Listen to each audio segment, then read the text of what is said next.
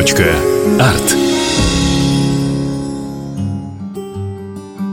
Как-то немного тревожно браться за рассказ о Всеволоде Иванове.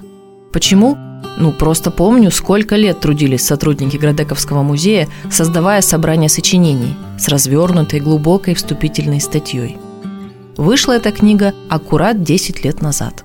Включала она и классику, и малоизвестные философско-мемуарные произведения, некоторые из которых в 20-е годы выходили в Харбине, а другие так и остались в рукописях, как, например, «Китай и его 24-я революция».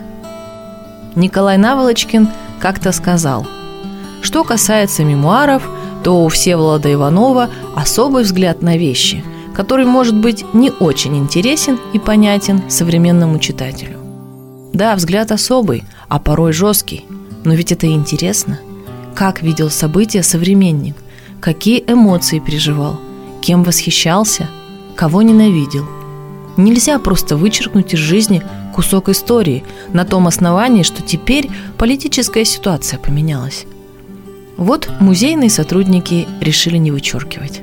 Теперь книгу можно найти в библиотеках края и даже в электронном виде. Всеволод Никанорович Иванов родился 19 сентября 1888 года в Волоковыске, в Гродненской губернии. Детские и юношеские годы прошли в Костроме – откуда будущий писатель перебрался в Санкт-Петербург. Там, в 1912 году, он окончил историко-философский факультет. Во время учебы в университете и после его окончания стажировался в Гейдельбергском и Фрайбургском университетах. Намеревался заняться научной работой, но с началом Первой мировой войны был призван в армию. Скажем сразу, военная карьера, если можно выразиться так, сложилась успешно, если бы он ее избрал.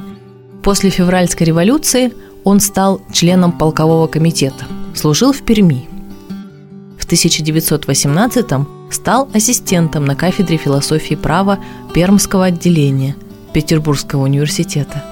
И в том же году стал преподавателем кафедры философии права – и тогда же начал публиковаться в либеральных газетах.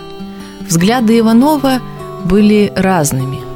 Писал он о многом, о тяжестях жизни и перспективах, о необходимости перемен и неприятии нового. В марте 1921 года он приехал во Владивосток на несоциалистический съезд и позже трудился редактором и издателем «Вечерней газеты», затем закрытой за антиправительственное направление. В октябре 22 года эмигрировал в Китай, сперва в Мукден, потом в Тяньцзинь. Иванов еще вернется в Советский Союз, во многом переменив взгляды. Достаточно пообщавшись с собратьями по Перу там и здесь, вдоволь насмотревшись на прелести заграничной жизни. До 1945 года он живет в Китае, Корее и Маньчжурии – ведет переписку с Николаем Рерихом, сотрудничает с аппаратом исполкома Третьего коммунистического интернационала и советской разведкой. И в феврале 1945 года возвращается в Советский Союз и оседает в Хабаровске. Не всегда об этом говорят. Как-то не принято вспоминать, что передвижение Иванова никто не ограничивал, а к его зарубежному опыту и знанию иностранных языков обращались нередко – он стал заметной фигурой в литературной жизни региона. Хотя в его биографии сохранились тайны. Всеволод Никанорович говорил, «У меня было три жизни. Первая – в дореволюционной России, вторая – за границей, третья – в Советском Союзе. Каждую я начинал с ничего. Уходил в чем был, даже зубной щетки не прихватывал.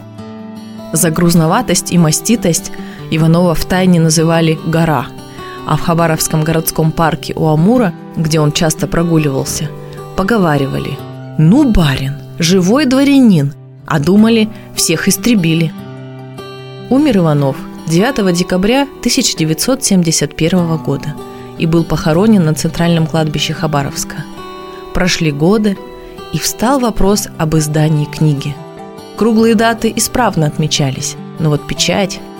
Отрадно, что теперь книга есть, и это замечательная книга. Главное, искренняя. Какие там времена, какие отношения, уже не важно. Важно помнить. Точка. Арт.